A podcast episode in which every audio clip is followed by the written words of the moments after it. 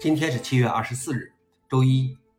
本期是银河观察第一千零七十二期，我是主持人银河老王。今天观察如下：第一条，特斯拉将向其他汽车制造商授权全自动驾驶套件。马斯克称，特斯拉计划向其他汽车制造商授权其尚未推出的全自动驾驶 FSD 套件。尽管各国政府对特斯拉自动驾驶汽车的安全性进行了多项调查，以及梅赛德斯奔驰在加利福尼亚州击败特斯拉，达到了三级自动驾驶水平。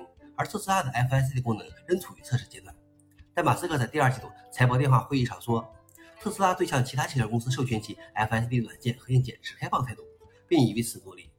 当被问及全自动驾驶何时实现，马斯克说今年。马斯克称，FSD 的改进是按对数曲线，甚至按多对数曲线进行的。消息来源：Register。老王理论，或许今年的 FSD 就行了呢。第二条是，俄罗斯禁止官员们使用苹果手机。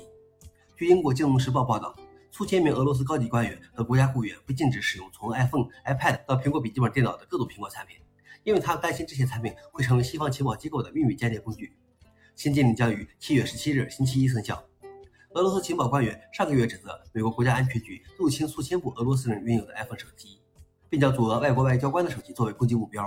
苹果公司称，他从未与任何政府合作，在任何苹果产品中建立后门，以后也不会。消息来源：GZ Model。老王点评：现在的情况是，无论苹果说什么，人们都有担忧。最后一条是，RISC-V 现已晋升 Debian 的官方架构。之前我们报道过，Debian 十三可能会正式支持 RISC-V 架构。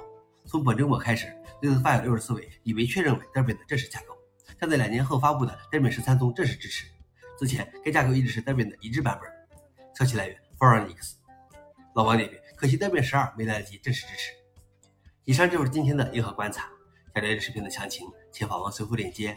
谢谢大家，我们明天见。